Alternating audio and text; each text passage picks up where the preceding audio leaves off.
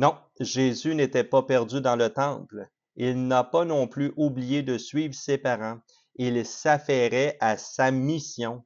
Jésus avait 12 ans lorsqu'il a passé quelques jours à Jérusalem avec ses parents pour la fête de Pâques. Et lorsque la fête était terminée, c'était le temps de plier bagages et de retourner dans leur ville de résidence, Nazareth, qui était près de 150 kilomètres plus au nord. Un voyage qu'ils faisaient généralement sur plusieurs jours avec leurs parentés, leurs amis et voisins. Sauf qu'après une journée de chemin, ses parents, Joseph et Marie, ont remarqué que Jésus ne faisait pas partie du voyage. Où était-il? Après l'avoir cherché, ils ont rebroussé chemin pour retourner à Jérusalem. L'ayant trouvé au temple, Joseph et Marie se sont étonnés. Ils se sont étonnés pour quelques raisons.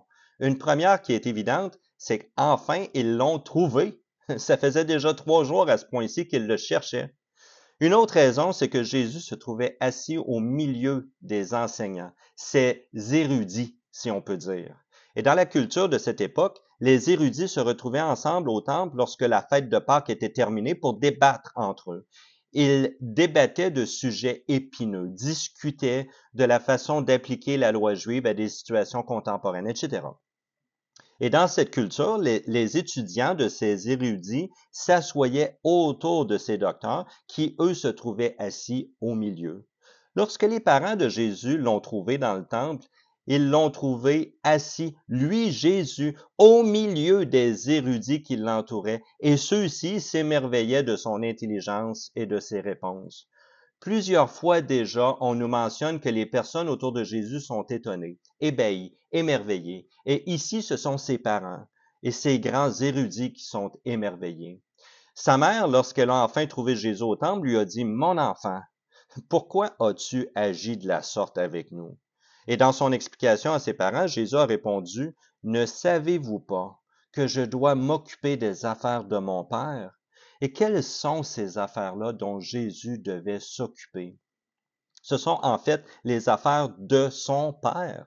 Et en appelant Dieu son Père, Jésus indique d'où il vient et celui qui l'envoie. Et Jésus nous a exprimé qu'il est en mission.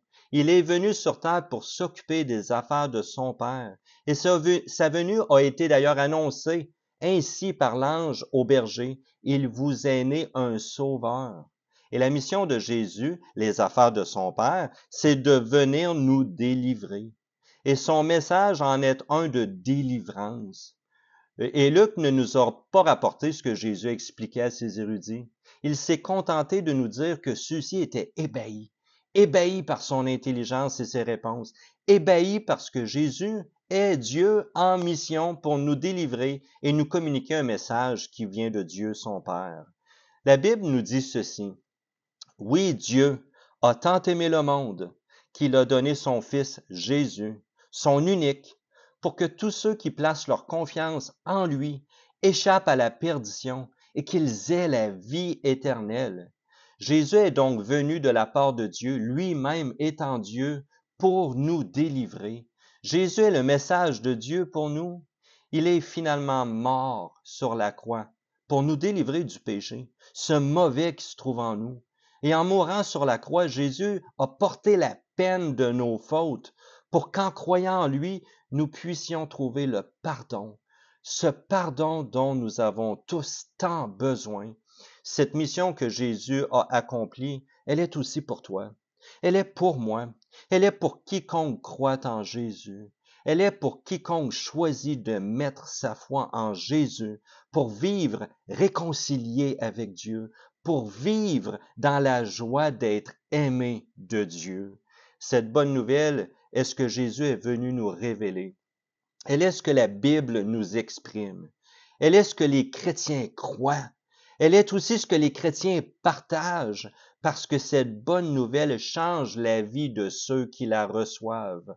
Vous pouvez, vous aussi, dès maintenant, choisir de croire en Jésus pour obtenir le pardon.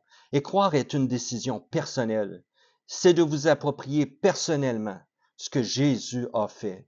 C'est de choisir de marcher avec Jésus. Si vous aimeriez en discuter avec quelqu'un, ne soyez pas gêné de communiquer avec nous. Il nous fera un grand plaisir de prendre du temps avec vous.